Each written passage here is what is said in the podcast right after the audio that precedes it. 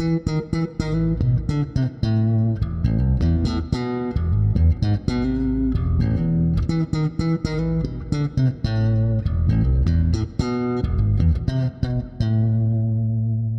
«Так дела не делаются» подкаст про корпоративную культуру. И сегодня у меня в гостях Рустем Успанов, создатель и генеральный директор компании Core 24 на 7, компания, которая занимается аутсорс DevOps услугами в Казахстане. Рустем, э, представься, пожалуйста. Всем привет. Меня зовут Рустем. Как ты сказал, я директор, ну и генеральный, наверное, обычный директор, пока еще до таких погод не дорос. В Казахстане занимаемся профессионально услугами DevOps, поддержкой продакшена, устраиваем процессы разработки, помогаем командам ускорить процесс выкатки в релизов. На рынке мы уже более пяти лет собрали большое портфолио, сильную команду и стараемся развиваться всесторонне в сфере DevOps услуг. У меня сегодня такая очень интересная тема для меня лично. Я вот уже 4 года работаю в компаниях, которые либо предоставляют DevOps услуги, либо обучают DevOps. И есть такая не знаю, как это сказать, загадка не загадка, тема не тема, которая все эти годы меня интересует. Когда мы говорим, что такое DevOps, мы говорим об объединении системных администраторов и разработчиков в одну команду. Мы говорим о том, что у нас больше нет Dev, у нас нет Ops, у нас есть некая новая сущность DevOps. Она по науке, по книжке выстраивается двумя путями. Первый путь – это объединение компетенций в одном человеке, когда у нас человек, он разработчик, э, умеющий в эксплуатацию, или эксплуатация – это админ, умеющий в разработку.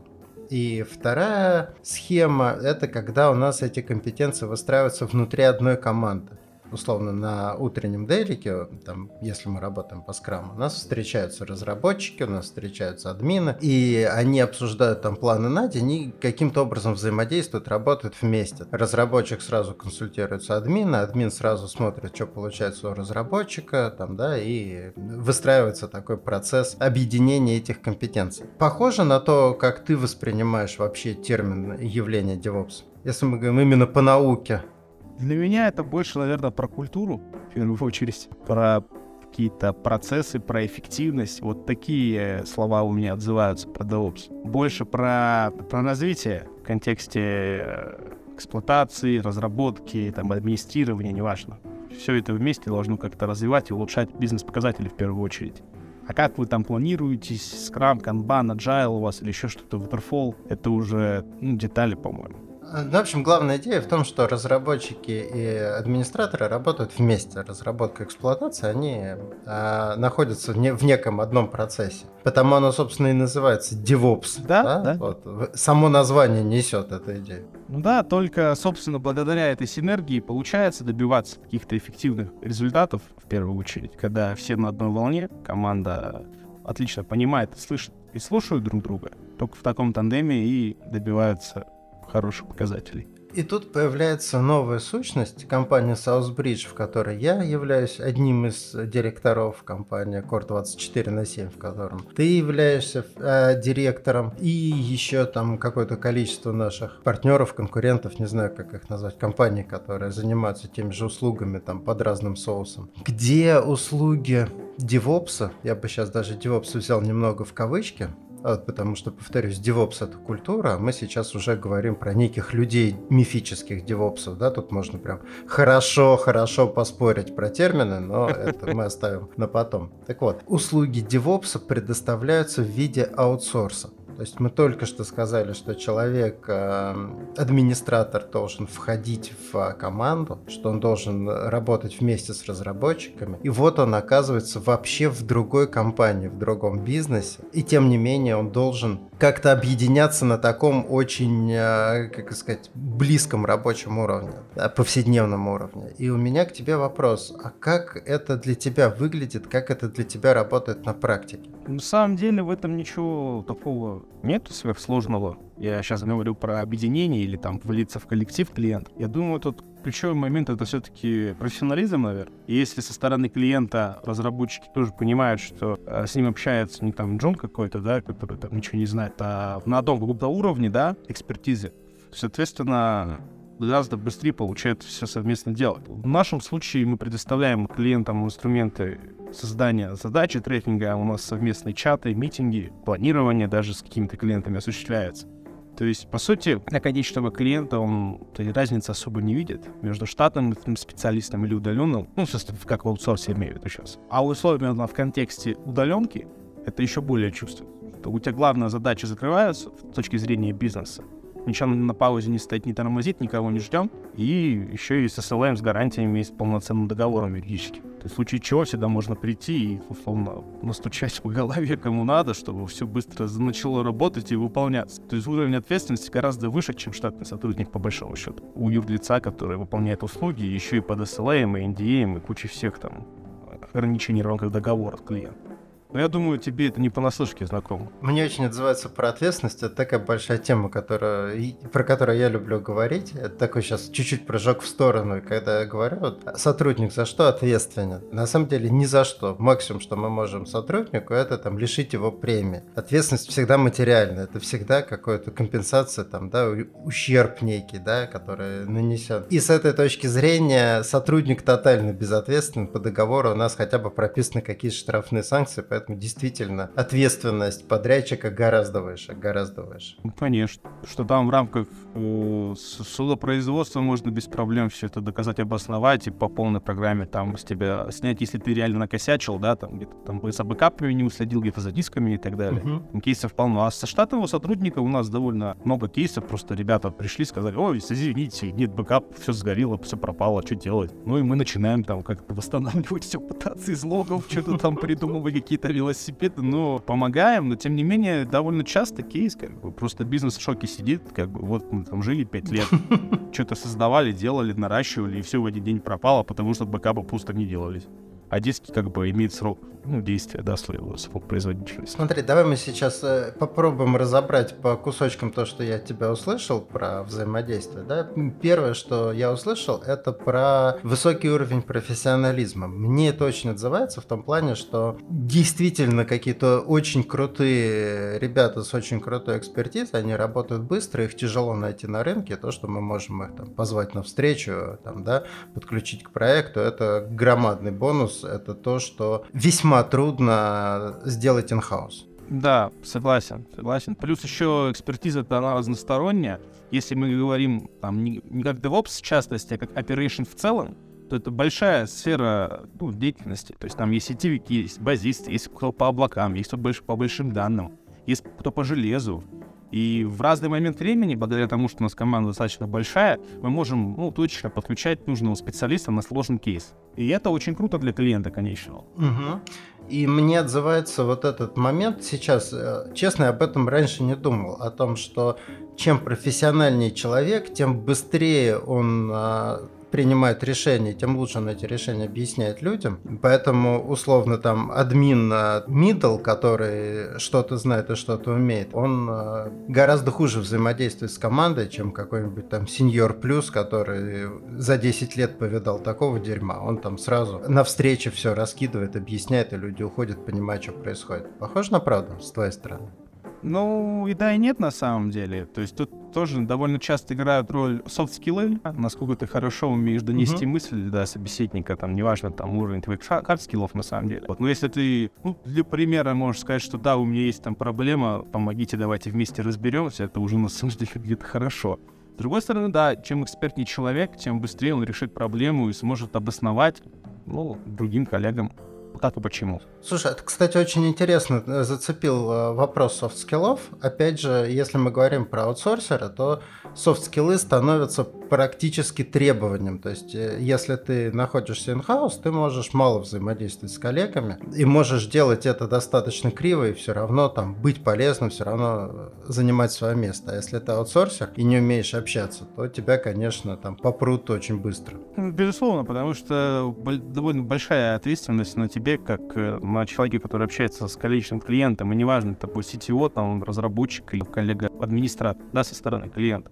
То есть в любом случае придут потом с вопросами к бизнесу и говорят, если у тебя человек не умеет на встрече банально общаться, там начинает что попало говорить или вообще там, ну, не говорить ничего, то есть ничего в этом хорошего нет. А особенно в контексте нашего бизнеса, да, когда мы занимаемся техническим обслуживанием одновременно большого количества клиентов, при этом ресурс, по сути, расшаривается, да, на несколько клиентов, это очень важно, потому что тебе нужно найти общий язык с каждым, чтобы все были довольны. Итак, такой я первый пункт сейчас подытожу. Культура DevOps, если работаете с DevOps аутсорс заказчиком, первое, на чем она базируется, люди с хорошей технической экспертизой и хорошими софтами. То есть, по сути, в компанию уже отбираются те кто знает, что делает, и умеет общаться. Потому что если мы приведем в проект тех, кто не знает, что делать или не умеет общаться, мы как компания пострадаем, у нас отберут заказ, впаяют штраф или еще там какие-то последствия этого будут. В отличие от инхаус сотрудника, который вполне может себе позволить и в чем-то не разбираться, и там плохо общаться. Надо прям приложить усилия, чтобы тебя уволили с позиции девопса. Ну, согласен, согласен. Потому что, во-первых, там, если ты в инхаусе и в продуктовой команде DevOps, там, не сказать, что много, в принципе, на рынке профессионалов. Ну и опять же, от масштабов бизнеса, конечно, зависит, но не сказать, что бывает там довольно много задач, что интересно. Потому что если ты профессионал высокого уровня, например, ты ну, довольно быстро все настроишь там, по фэншую в кавычках, да, это все будет хорошо от, откликаться, и ну, тебе останется заниматься ну, мониторингом, наблюдаемостью, там, сопровождением каким-то, да, вот если мы говорим сейчас про МСБ. Вот, и, естественно, в, какой, в какой-то момент может оказаться так, что ты где-то начинаешь ну, стагнировать как профессионал, потому что у тебя мозг не подпитывается новыми какими-то кейсами, задачами, технологиями, а это только возможно в среде, когда у тебя много разных задач появляется. И это как раз-таки аутсорс проект, потому что у тебя разные клиенты с разными технологиями, подходами, практиками создают разные задачи. Ты можешь всесторонне развиваться как профессионал высокого класса. Это что касается DevOps в целом. Опять же, справедливости ради, э, в крупных компаниях есть, я просто знаю существование таких внутренних DevOps-аутсорсеров, DevOps-команд, которые являются, по сути, то есть, с одной стороны, сотрудником компании, а с другой стороны, той самой командой, которая подключается туда, куда надо, да, и делает примерно то же самое, что делаем мы. Но обычно такое практикуется, то есть если компания большая и там много продуктовых направлений и команд, наверное, это все-таки будет растрата в каждой команде, чтобы было по выделенному инженеру. Обычно формируют какой-то там так называемый отдельный инженерный тим, который по методу ну, аутсорсинга или сервисной модели обслуживает все продуктовые команды. Мне откликается вот в этой всей истории сейчас вот современный тренд или там даже правильное слово, платформа инженеринга называется. Мне кажется, это про это, да?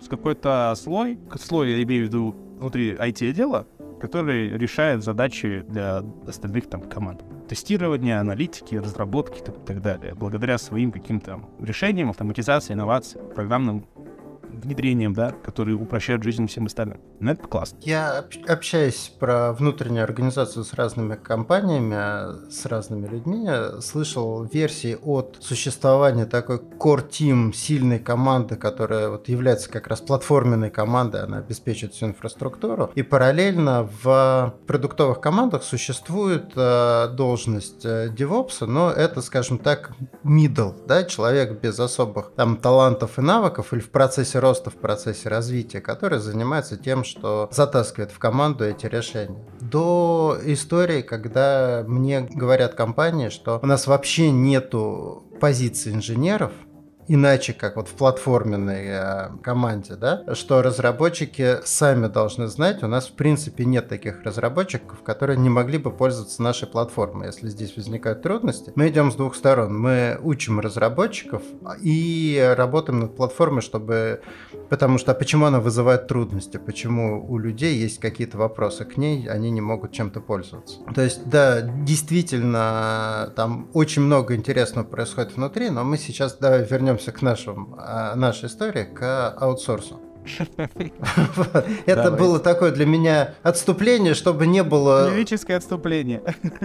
Не, не было ощущения, что вот такие там а, светлые аутсорсеры, они там все знают, у них супер опыт, а там внутренние девопсы, они там лаптем щи хлебают. А, совершенно не так. У девопсов есть там определенные проблемы в маленьких компаниях там или в средних компаниях, где интересных задач достаточно мало там до, до вот этого вот э, платформенного слоя компания еще не доросла, а там действительно бывает всякое. Так что с э, софтами, вообще с людьми мы так посмотрели в это. Вот первый ключ — это люди с хорошими хардами, хорошими софтами. Да. Ну и в целом, чтобы люди, наверное, должны быть обучаемы, да, чтобы желание было развиваться в этом контексте. Вот это немаловажная часть, на самом деле, развития какой-то э, внутренней, так называемой лестницы, да, чтобы ты мог э, брать толковых ребят на старте, да, и взращивать их вплоть до сеньора. Вот, собственно, благодаря вам и Слерму мы это себе смогли позволить и брать, там, не знаю, где-то интернов, и под четким патронажем руководством наших там архитекторов, тем лидов CTO, курсов Слерма и наших внутренних лабораторных работ взращивал ребят толковых реально. Это очень важно, на самом деле, этим заниматься. Для развития бизнеса в первую очередь. Я еще, знаешь, о чем подумал здесь? А, мотивация. Если мы возьмем какую-нибудь компанию достаточно крупную, чтобы их продукт нельзя было там за неделю переделать, да, то новые технологии для этой компании это по большому счету помеха. То есть переезжать на новую платформу, внедрять новую технологию, это долго, дорого и не всегда понятно зачем. Если же мы возьмем компанию аутсорсера, то новые технологии это наоборот конкурентное преимущество. То есть наши конкуренты сейчас осваивают э, там э, you name it, что там. В свое время Kubernetes был, например, а мы этого не делаем. А что мы вообще будем продавать через год, когда все на это переползут? Поэтому у аутсорсера очень высокий мотив следить за обновлениями рынка, там, да, как-то апгрейдиться. Да, да. Согласен полностью. Еще можно сказать, что в целом аутсорсер вот в контексте э, нашей истории, как у Соузбриджа, там, Фланта, Core24C, там, других компаний, которые занимаются именно DevOps как услугой. Платформа инженеринг, по сути, является основой нашей услуги на самом деле. Если ты его правильно выстраивать для конечного клиента, а у нас конечный клиент — это в первую очередь бизнес и, как следствие, разработчики, которые работают с этой платформой. Собственно, мы это и делаем на ежедневной основе. Выстраиваем процессы должным образом, предоставляем инструменты, в первую очередь, для команды клиента штатной, которая, ну или даже не штатной, там может быть тоже какой-то другой вендор, да, который благодаря этим инструментам сможет сделать максимально качественный и доступный цифровой продукт. Слушай, и тут мы прям нащупали вторую тему, которая мне сейчас отзывается, я тоже об этом много слышал. Знаешь, забавно, что я сейчас сижу и систематизирую какие-то обрывки разговоров и знаний, которые у меня были там, да, были в голове, но не были в системе. Это то, что изначально DevOps, он э, входил в команду буквально, что давайте общаться с админами, а потом появился вот этот платформенный подход, когда э, DevOps сказали, а можно мы не будем общаться с командами иначе, чем через наш продукт. Давайте мы сделаем такой продукт, который снова позволит нам не общаться с разработчиками. Согласен, ну, с одной стороны, опять же, хорошо, с другой плохо, общаться в целом нужно. Это не абсолютизм, да, только ситхи возводят все в абсолют. И понятно, что это никогда да. не выглядит так, что типа, мы больше вообще не будем общаться, да. Но если изначально это были команды, которые там а, эксплуатация и разработка, которые очень мало коммуницировали, потом они начали очень много коммуницировать, пошло в коммуникацию, да, сейчас вот этот вот платформенный подход, ему, в общем, он совершенно не новый, его уже там годами там, внедряют и много компаний, где он работает. Этот подход, он позволяет предоставлять э, разработчикам то, что им требуется для работы, буквально там как услугу, как некую там, да, некий инструментарий. Ну, я полностью согласен, потому что я тут смотрю в контексте бизнеса. Чем меньше, условно, коммуникации каких-то там нестандартных задач делает, условно, инженер, тем больше у него свободного времени.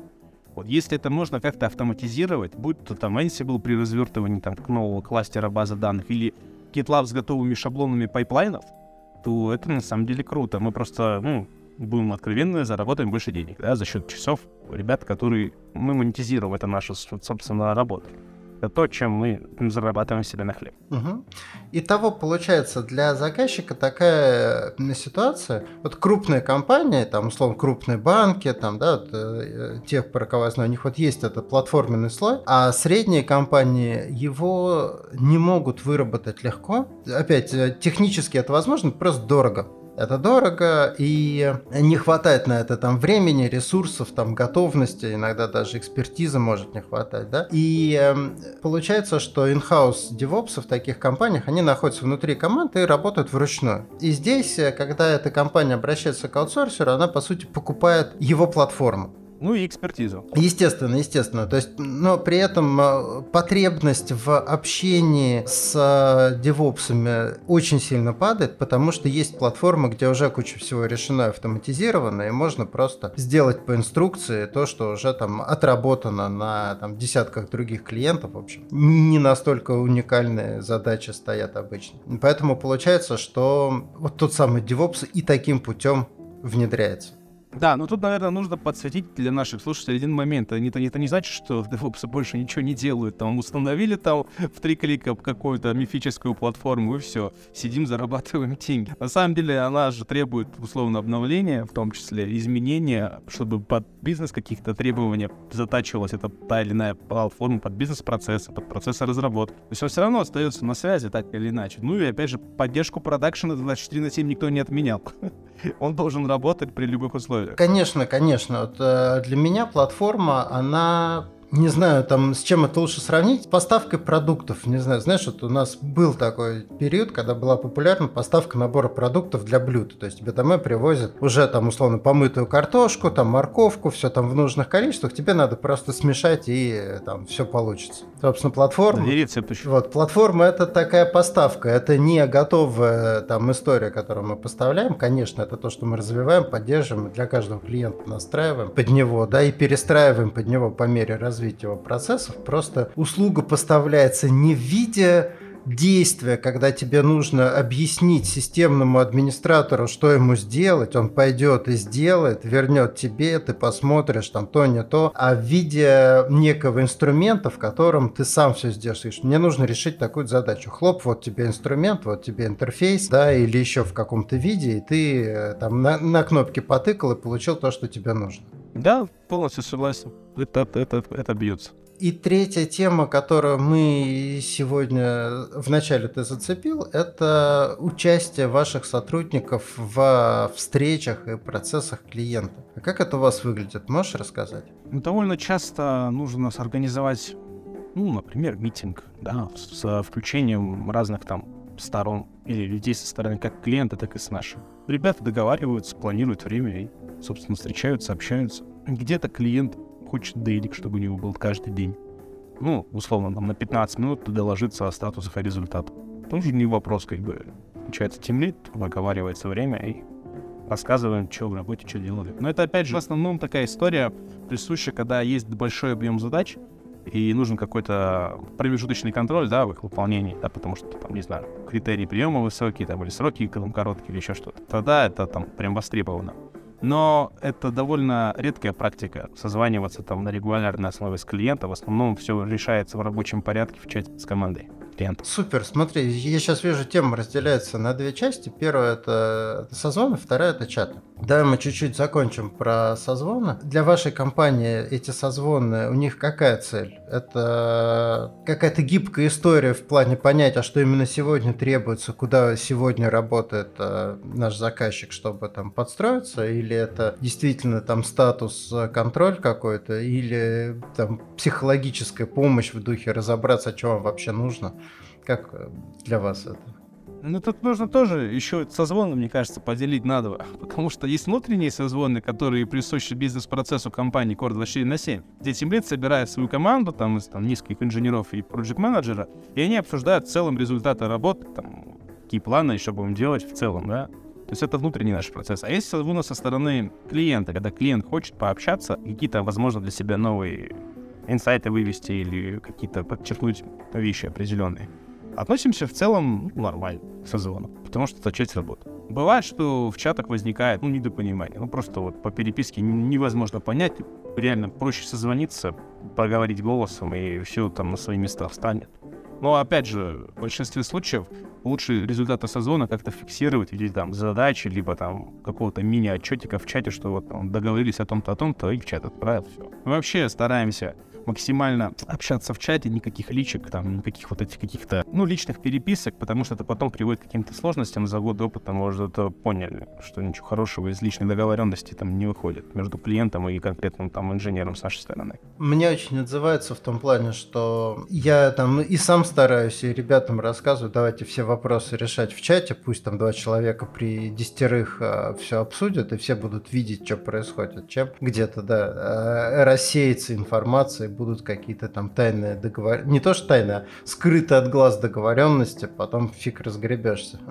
Кто с кем что. Ну да, мы тоже всегда за договоренности, чтобы все были в контексте и команда, и клиент, и все. Ну, то есть все понимали, кто что делает там и на каком этапе. Угу. Да, возможно, это где-то неудобно, когда команда там слишком большая, да, у клиента. Но для этого там можно писать чаты там, на, на субгруппы какие-то подробить, не знаю, Slack использовать, там, в телеге сейчас это сделано, тоже отлично работает.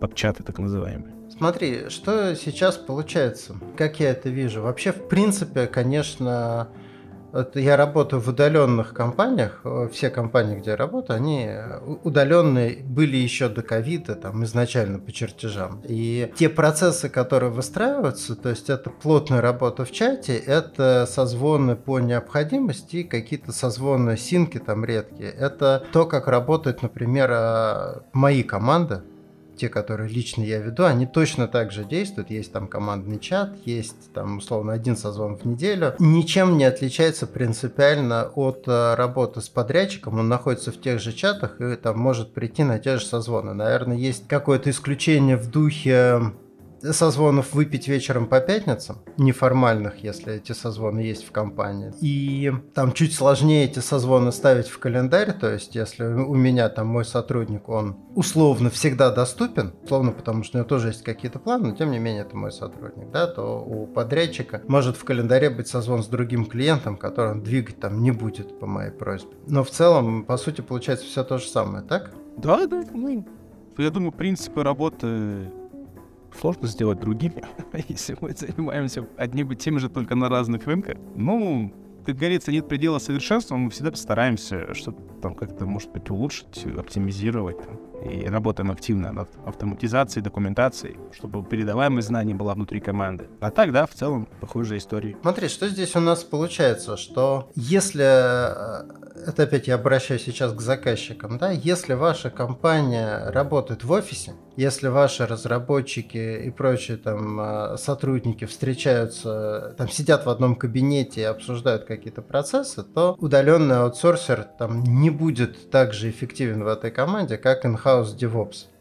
При этом в современной реальности, я думаю, какое-то там подавляющее большинство компаний работает удаленно. То есть вот так, чтобы все сидели в офисе там и работали там в одном пространстве, это прям надо постараться. Это должно что-то такое в компании происходить, чтобы сейчас это делали. Если же компания удаленная, то принципиальной разницы между интеграцией в процесс э, компании аутсорсера или нового сотрудника нет. Да, абсолютно никакой разницы, даже только плюсы я вижу. Потому что, ну, во-первых, опять же, про ответственность, то, что мы раньше проговорили, у тебя совсем другая уровень.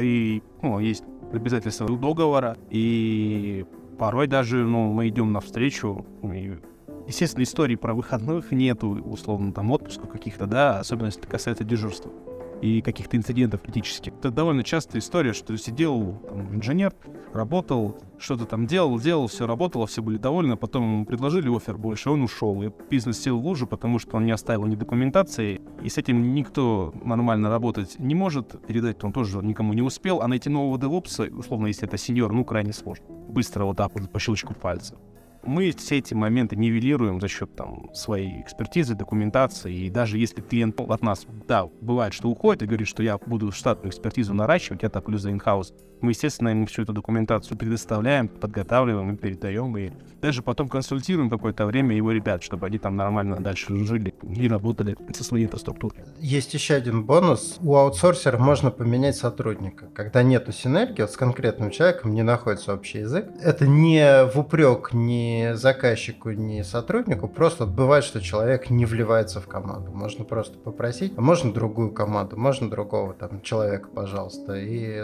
аутсорсер он это сделает быстро. А там уволить и нанять нового, это прям мега история. Да, это прям больно. Да, ввиду того, что довольно часто вот эти платформенные истории, они ну, типизированы, ты действительно можешь передать другой команде клиента, и она довольно быстро разберется в том, что уже настроена предыдущая команда по тем же самым принципам, правилам и паттернам, потому что они где-то общие. Конечно. Получается, что DevOps Outsource, он стоит на э, трех таких больших китах, и я сейчас, опять же, обращаюсь к потенциальным заказчикам, это то, на что стоит обратить внимание, когда вы ведете переговоры, общаетесь, выбираете подрядчика. Да? Первый кит – это харды софты сотрудников. То есть, если на встречу приходят люди, в чьей компетенции вы сомневаетесь, ну, наверное, это там не та история, которую хочется, да. Наоборот, если вы видите людей, которые достаточно профессионально и достаточно хорошо налаживают с вами э, контакт, налаживают с вами связь, можно доверять в том, что вы получите весьма компетентных людей там с той стороны провода. И общительных, да, коммуникативных, так скажем, не общительных, а там а правильно коммуницирующих. Вот. Э, что вообще там не гарантировано вообще на, при найме людей. Вот. Второй кит, второй столб – это платформа у компании, которая приходит, есть некая внутренняя платформа, есть э, некий набор готовых решений, которые поставляются вам именно в таком виде, и это минимизирует э, задачи и некие взаимодействия, да, вместо того, чтобы что-то запрашивать, ждать, пока сделают, и э, потом еще там осваивать, отлаживать, вы получите готовое решение просто даже по факту того, что эксперты подрядчика говорят, вот вам это потребуется, давайте посмотрите, наверное, это вам нужно. И третий столб – это прямая коммуникация в чатах и созвонах. И получается, что если вы, общаясь с подрядчиком, видите э, вот все эти три момента, хорошие харды и софты, платформу и прямую коммуникацию, можно ожидать, что это именно DevOps, это не админы, которые сделают вам какие-то задачи по списку, а именно те самые DevOps, о которых э, так много говорят повсеместно. Да, согласен полностью. Вообще, благодаря так называемой платформе и привлечению аутсорсера экономится колоссальное количество времени инженера. Ну, будь то штатный, там, наемный или устав сотрудник, неважно. Потому что куча есть уже наработок, готовые реальные кейсы в продакшене. И эти все знания применяются к вам вот, со скоростью, не знаю, со скоростью света, если вы подписали контракт. Просто на, на другой чаше весов это ваша штатная экспертиза, штатные ребята, которых нужно учить, где-то взращивать, где-то отправлять на курсы, где-то прокачивать, где-то время им нужно, и практика где-то руку набить, и это может быть не так быстро, ну и тривиально, как может показаться на первый взгляд. Вот я сейчас опять со своей позиции, я нанимаю достаточно много людей на разные э, позиции. У меня всегда такой внутренний вопрос, это человек реактивный или проактивный? То есть он сделает то, что я ему скажу, или он сам поймет, что требуется сделать, там придет со мной, согласует, предложит и сделает. Да? И понятное дело, что и сотрудник, и подрядчик может быть там и реактивным, и проактивным. Вот, э, на мой взгляд, DevOps аутсорсер – это компания проактивная. Это сто процентов проактивная. То есть мы сами инициируем какие-то вещи, где-то предлагаем. Это вот даже то же самое, уже, наверное, наверное, вести нормальный мониторинг стоит, но довольно часто есть клиенты у кейсов, когда они решают проблемы, когда уже все упало и тушат пожар. А проактивность это вот про то, когда ты, да, это пятница вечер, но ты место расширь, потому что у тебя алерт загорелся, чтобы в субботу у тебя не упал продакшн. Вот и все. Вот это хотя бы самый простой пример на самом деле. Проактивность, селективность. Да, поэтому опять на это тоже можно ориентироваться. Э, встречаясь с подрядчиком, можно позадавать ему вопросы по тому, как он действует. Если вы видите реактивный паттерн мышления, типа вы поставите задачу, мы сделаем, вы скажете, мы отреагируем, вы, мы, вы пропишете правила, мы их выполним, то ну, это по сути не DevOps. Это может быть очень ценный подрядчик. Иногда именно это и требуется, но это не DevOps. Это такой классический админ, который где-то сидит и он просто продает свои свое время и свои умения, там, да, что-то настроить и куда-то потыкать. Да, согласен, но тут нужно понимать, что там, не знаю, у палки две стороны, как у медали. Угу. Это ну, довольно многое зависит от заказчика. Если заказчик сам не может сформулировать требования и каждый раз создает там ну, непонятные в разные стороны вещи, потому что вот я где-то там вычитал, давайте сделаем, это превращается в проблему. Я сейчас, да, я немножко о другом. Понятное дело, что ситуацию можно качнуть в обе стороны. Да, да. Вот, э, я скорее про то, что компания готова принять э, именно, как это сказать, задачу большую, и сама она там придумает и проследит, как сделать, и придумает, как это сделать лучше. Понятное дело, что когда мы говорим про аутсорсера, мы начинаем с контракта, мы начинаем вообще с задачи, а вы нас нанимаете на что. Если штатный сотрудник, мы его можем просто нанять, чтобы он был, и говорить, типа, «Э, Вася Девопс, э, посмотри, пожалуйста, вот у нас там есть некое поле задач, там сюда залезь, сюда залезь, сюда залезь, да, вызывайте Васю. Вот, то с аутсорсером так не получится, аутсорсер приходит на конкретный проект, конкретные задачи, конкретный заказ. Вопрос, как он внутри этого заказа мыслит. Он говорит, я понял, что вам нужно, я вам это разработаю, сделаю, согласую, все такое, поставлю, да? Или он говорит, окей, скажите, что сделать, я сделаю, я буду там вашими руками. Согласен, убивается. Ну вот еще раз подчеркну, если заказчик сам не знает, чего хочет до конца, лучше использовать реактивный подход.